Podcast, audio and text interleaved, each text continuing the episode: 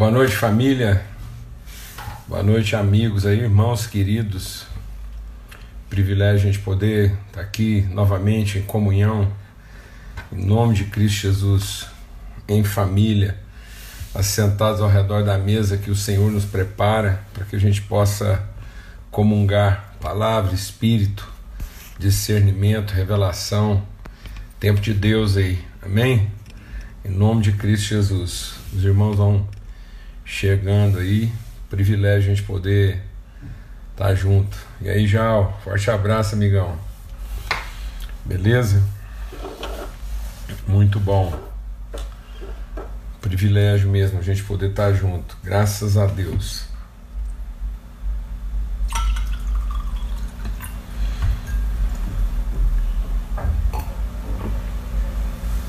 Vamos estar compartilhando aí essa semana de hoje até sexta-feira, se Deus quiser, às 18 horas, na viração do dia. Amém? A palavra que a gente quer compartilhar hoje é bem uma palavra assim de viração do dia mesmo, viu? Em nome de Cristo Jesus. Tempo de Deus. Estamos aqui em oração para que seja mesmo um tempo de Deus, um tempo de transformação no nosso entendimento. Amém? Graças a Deus. Muito bom. Quantos irmãos vão chegando? Então, a gente vai estar compartilhando hoje aqui, de hoje até sexta-feira, né, às 18 horas, sempre às 18 horas aqui. É, enquanto Deus for servido, né, amados? Amém? A gente está aí na, na orientação do Espírito, né? Vamos buscar de Deus aqui discernimento, sensibilidade para entender mesmo aquilo que é o propósito de Deus para os nossos encontros, em nome de Cristo Jesus. Então, nós vamos estar compartilhando aqui é, em Isaías, no capítulo 9, quando há é, a anunciação através do profeta Isaías. O profeta Isaías ele profetiza sobre o nascimento do Salvador. Então a gente quer compartilhar sobre isso, né? Essa vai ser a nossa reflexão aqui. Amém? Em nome de Cristo Jesus, graças a Deus. Então, Isaías no capítulo 9, do versículo 1 até o versículo 7, vai ser o tema da nossa reflexão, o texto né, básico da nossa reflexão.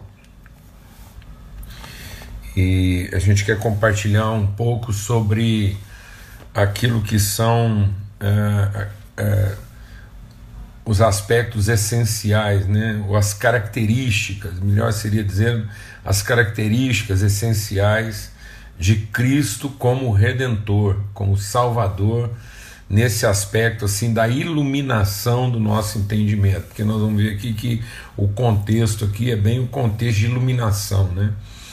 Então, quais são as características ministeriais de Cristo é, como pessoa redentora, né? como o Filho de Deus que vem trazer redenção ao mundo?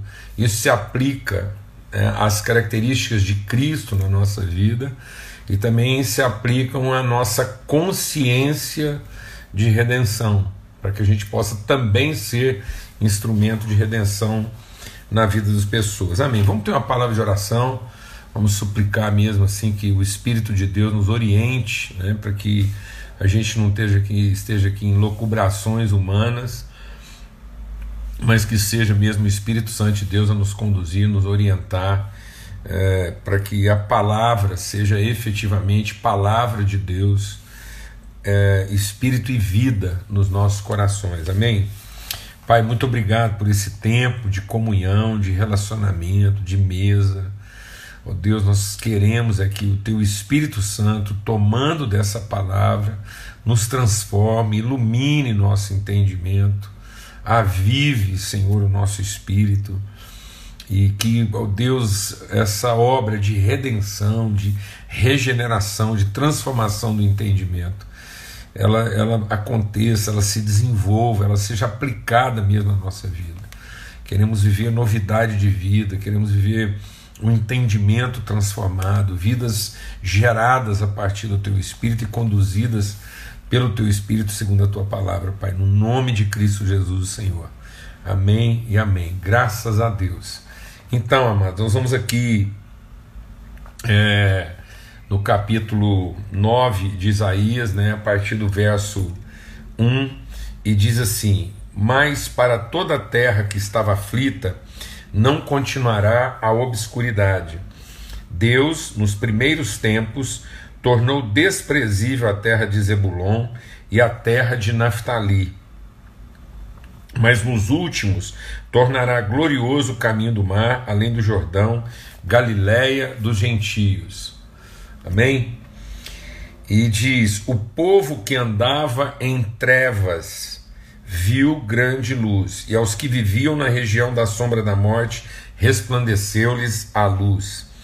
Tens multiplicado esse povo, a alegria lhe aumentaste, alegram-se eles diante de ti, como se alegram na ceifa e como exultam quando repartem os despojos. Porque quebraste o jugo que pesava sobre eles, a vara que lhes feria os ombros e o cetro do seu opressor como no dia dos midianitas, porque toda bota com que anda o guerreiro no tumulto da batalha e toda veste revolvida em sangue serão queimadas, servirão de pasto ao fogo. Amém? Então o contexto aqui é bem isso, né, amados? A gente está falando aqui do que, que deve iluminar nosso entendimento, o que, que deve iluminar nosso coração, o que, que deve realmente assim ser referência absoluta na nossa vida, para que nós possamos atravessar tempos de obscuridade. É, onde estão lá assim, é, é, alicerçadas e, e, e fundadas as nossas convicções para que a gente possa ter luz no meio da treva. E o texto é exatamente isso, né? Ao povo que andava em trevas, quem andava em trevas, esse povo que estava caminhando na escuridão, viu grande luz. E os que viviam na região da sombra da morte, resplandeceu-lhes a luz.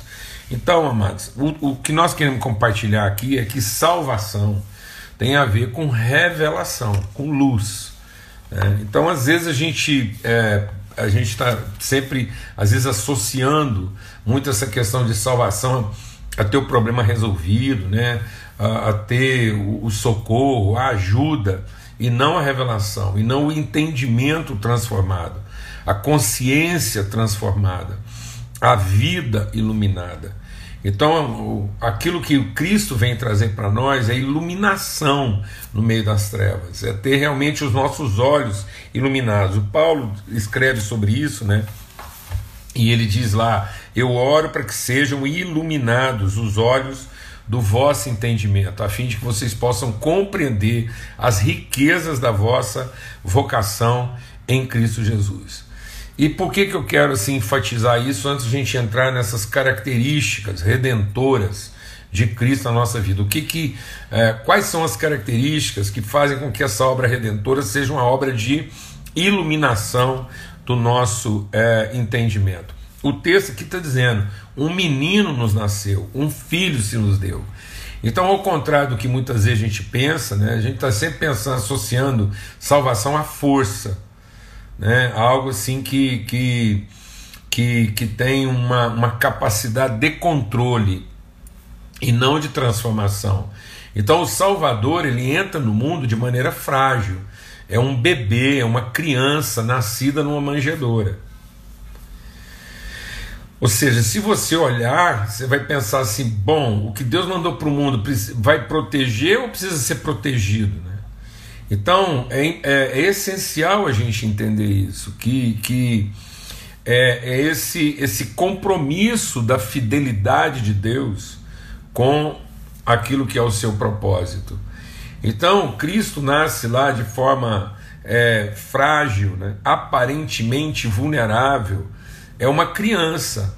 Então o texto está dizendo assim: é luz, um menino nos nasceu, um filho se nos deu. Então a salvação é, antes de tudo, uma questão de natureza. Não importam quão densas sejam as trevas, basta que haja luz. E a luz, ela não, ela não vence as trevas pela sua quantidade de luz. mas pela sua natureza. Então vamos deixar o Espírito de Deus ministrar ao nosso coração aqui. Luz e trevas não são realidades contrárias, né? existe essa, essa ideia do, do, dos mundos que se opõem, das forças que se equilibram.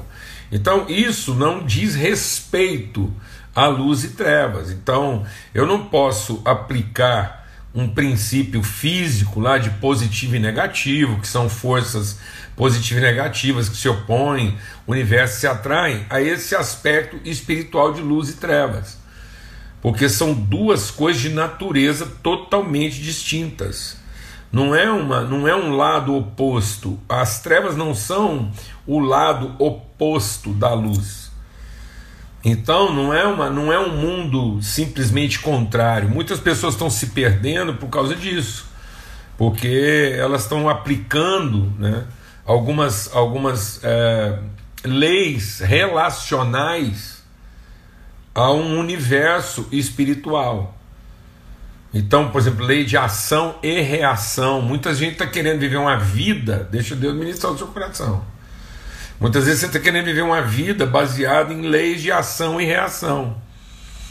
Que isso diz respeito às nossas relações. Às nossas relações. Mas não diz respeito ao universo espiritual no, no qual nós estamos inseridos. Então, a, a, a, a luz não reage às trevas não é um mundo contrário de igual dimensão e de força contrária. Então, o, o, não é, um, não é o, o, mesmo equivalente de luz, é o mesmo equivalente de trevas, porque se eu fosse pensar dois mundos contrários, então, para a mesma quantidade de luz, eu teria a mesma quantidade de trevas que se opõem. Então, o contrário de treva também seria luz. É aí que o diabo começa a enganar a gente. O contrário de mentira não é verdade. Você pode dizer uma mentira ao contrário e ela ser mais mentira do que a mentira já era. Então a verdade é de natureza absoluta e a mentira é uma questão de ordem. A mentira não tem natureza própria, ela não tem eternidade, ela não tem permanência. Então o que é a mentira? É uma quebra da verdade. É a verdade quebrada na sua ordem mas não comprometida na sua natureza.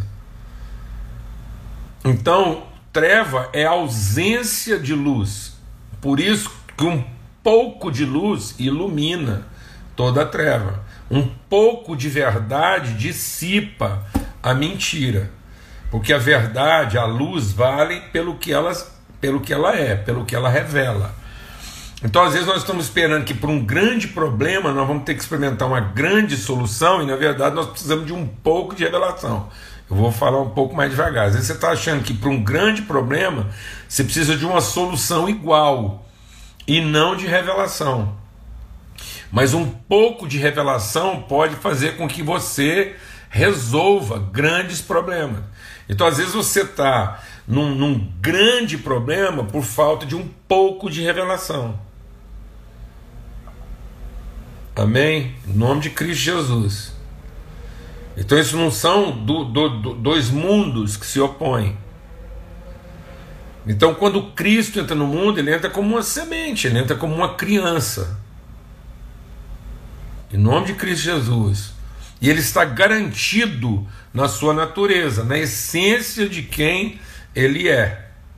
Amém? Ele vai depois sofrer essas leis relacionais. E aí ele vai ter que entender qual a lei que domina o coração dele, em nome de Cristo Jesus. Em nome de Cristo Jesus, Senhor, porque senão você está tá, tá vivendo um mundo de escravidão, de lei e não de revelação. Então nós precisamos, deixa Deus ministrar o nosso coração, nós precisamos ter revelação para saber quem nós somos no mundo de ordem para que nós possamos colocar em ordem, segundo a revelação de Deus. Então nós não estamos é, dominados por essa ordem, em nome de Cristo Jesus, amém? Então um pouco de luz ilumina. Então é um menino que nasceu, então ele vai destruir o jugo.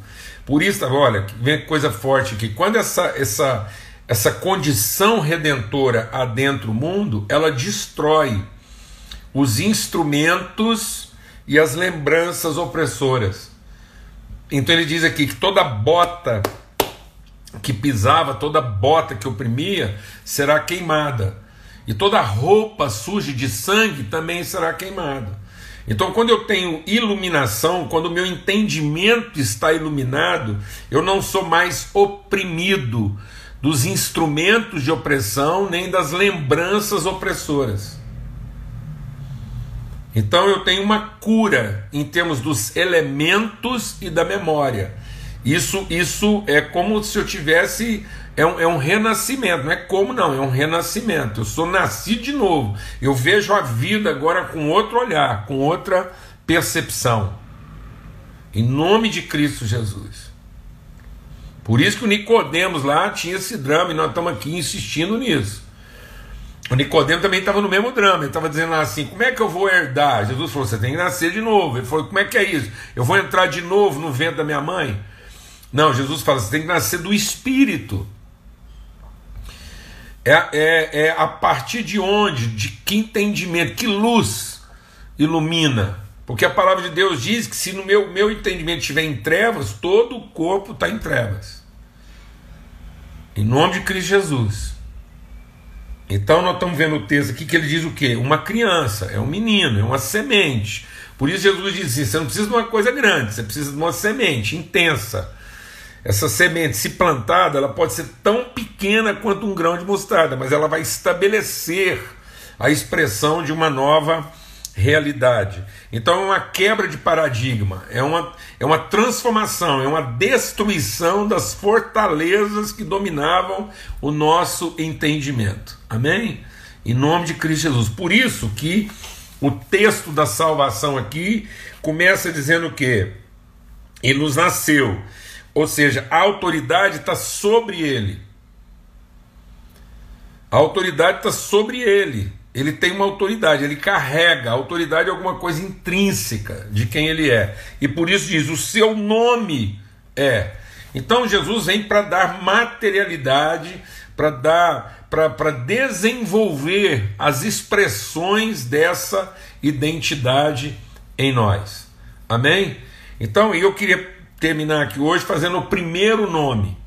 Então, essa primeira, essa primeira característica, é, essa, essa, essa primeira condição essencial da natureza de Cristo como redentor. Cristo é o redentor, porque ele é maravilhoso conselheiro. Isso é um nome só, composto maravilhoso conselheiro. Então, nós queremos compartilhar o que, que significa isso em termos de característica de salvação. Maravilhoso porque exatamente por quê? Porque ele vai nos surpreender. É maravilhoso porque não é de acordo com os nossos paradigmas humanos.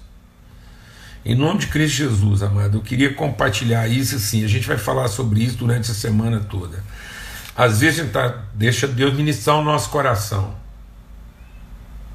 Às vezes nós estamos achando que Jesus é o Salvador porque ele vai nos ajudar. Então, às vezes, eu estou indo para Jesus para pedir ajuda, pedir uma opinião, pedir um socorro, e não para que ele me oriente, para que ele me direcione, para que ele ilumine o meu entendimento. Então, muitas vezes eu tenho um problema, imagino uma solução e vou lá pedir para Jesus se ele não pode produzir para mim aquela solução que eu não estou dando conta.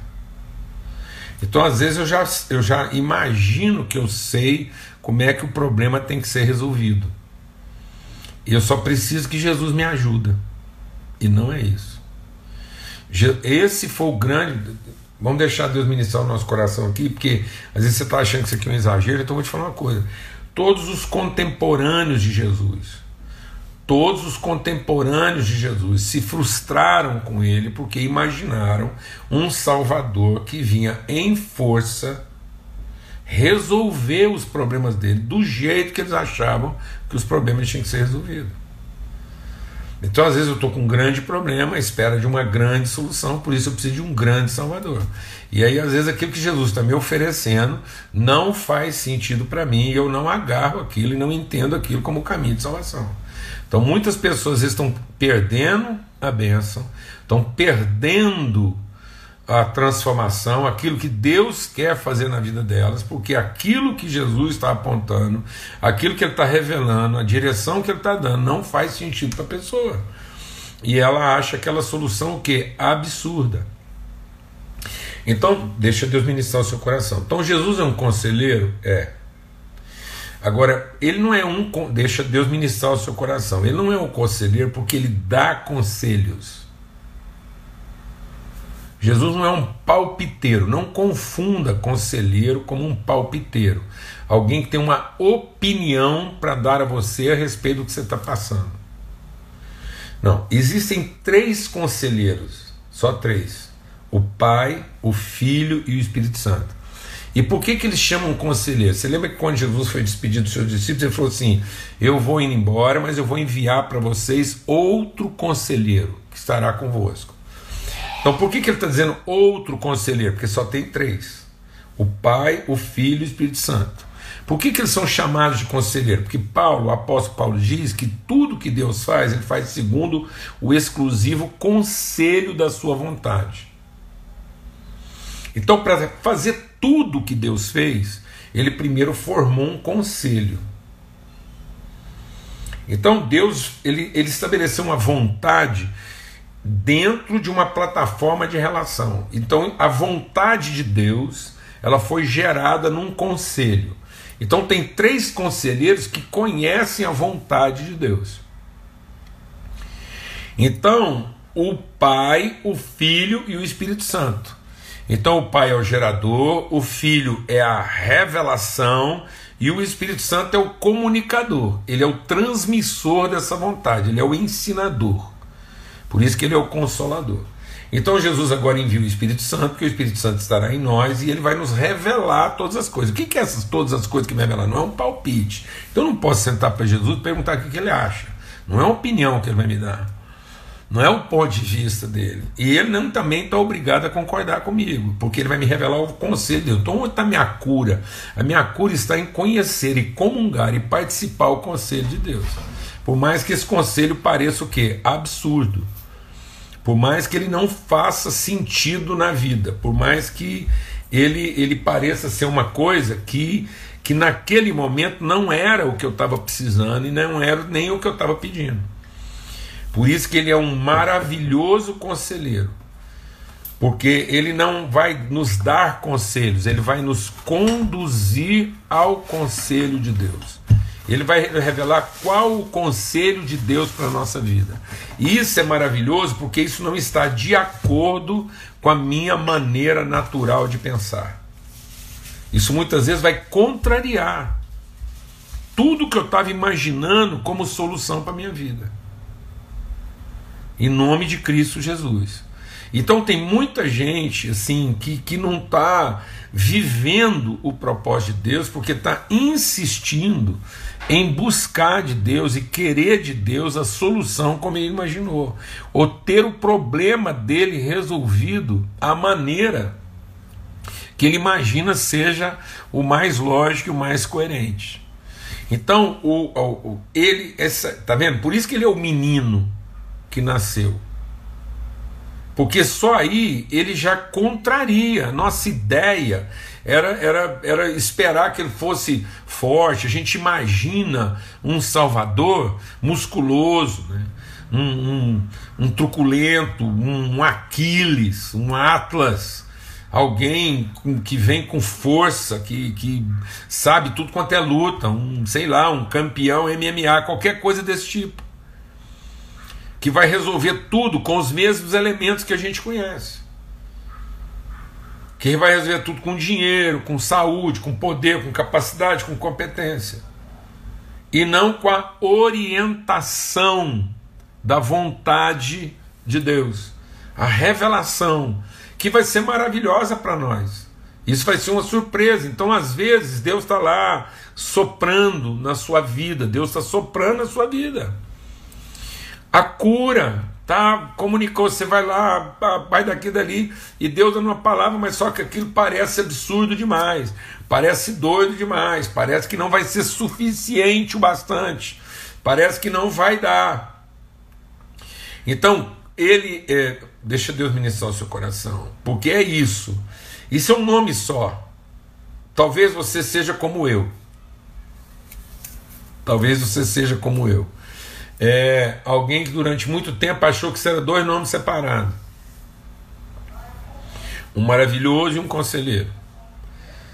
Então uma coisa era o Jesus Wonderful, que tal, espetacular, e outra coisa é o conselheiro. Então de vez em quando ele aparecia Wonderful e de vez em quando ele aparecia menos, meio mestre, assim, falando baixinho. Não, mano, é, é ele é o ele é o, o, o Wonderful Counselor, ou seja, ele é o conselheiro maravilhoso, ele é o maravilhoso conselheiro. É um nome só. O conselho dele é maravilhoso e a maravilha dele é o conselho que ele revela.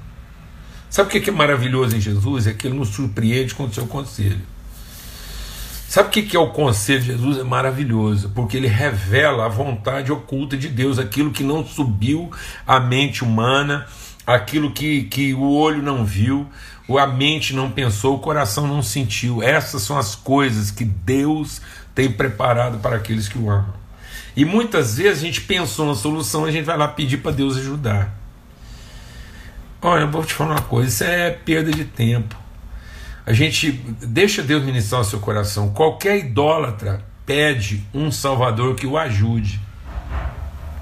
Qualquer idólatra pede um Salvador que o socorra, que resolva seus problemas, que o livre do apuro. Mas quem tem o Espírito Santo não vive de idolatria. Conhece a Deus em espírito e em verdade então a nossa salvação é poder conhecer a Deus em espírito e em verdade. É ter uma relação íntima com Ele, de modo que a gente vai perceber que o menor sinal, por menor que seja a expressão da vontade de Deus, ela é suficiente para ir dissipando todas as trevas que estão cercando a nossa vida. Amém? Nós vimos a luz. E Jesus viu o povo, um povo todo, que estava em trevas, verá grande luz. E o que era essa grande luz? É um evento, Deus marcou um evento apoteótico na praça central de Belém. Foi isso, mano? Foi isso, foi. Então Deus falou: bom, gente, vocês vão ver grande luz aqui.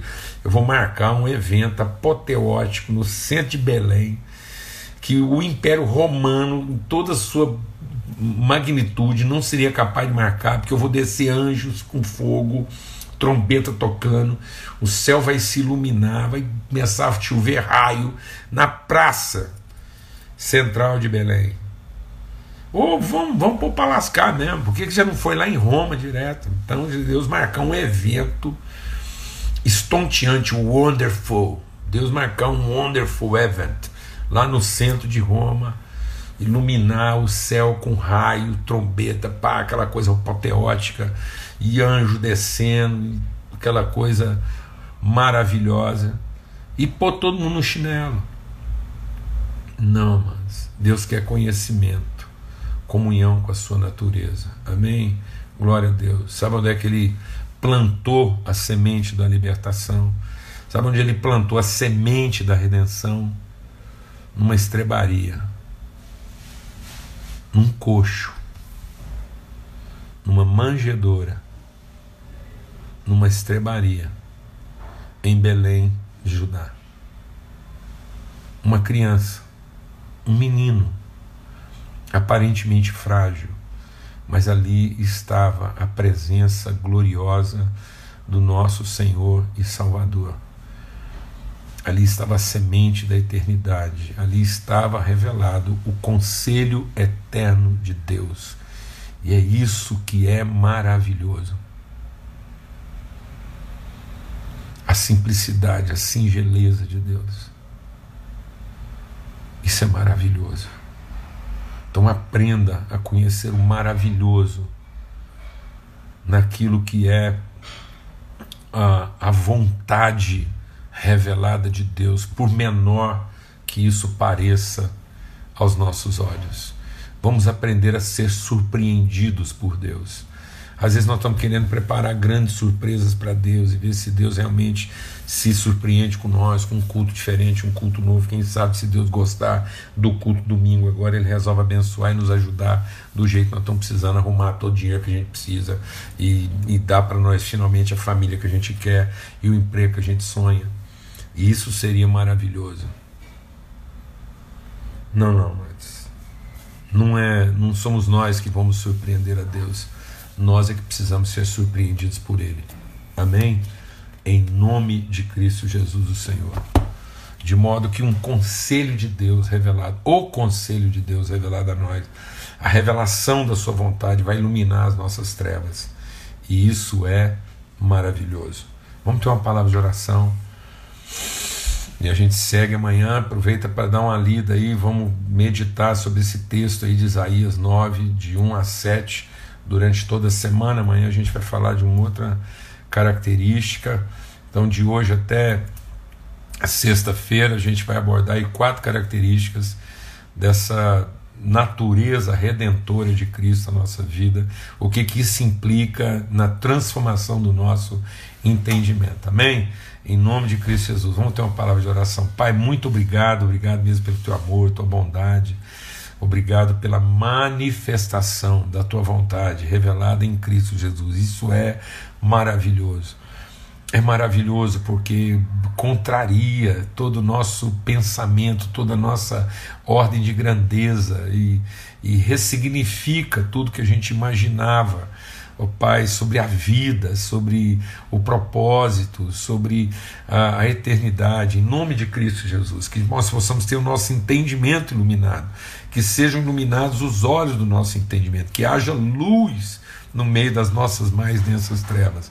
A palavra da salvação é o povo que andava em trevas viu grande luz.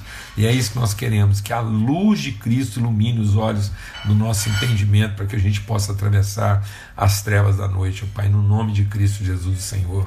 Amém e amém. Graças a Deus que o amor de Deus o Pai a comunhão do Espírito Santo e a graça bendita do seu Filho seja sobre todos, hoje e sempre em todo lugar. Até amanhã, se Deus quiser.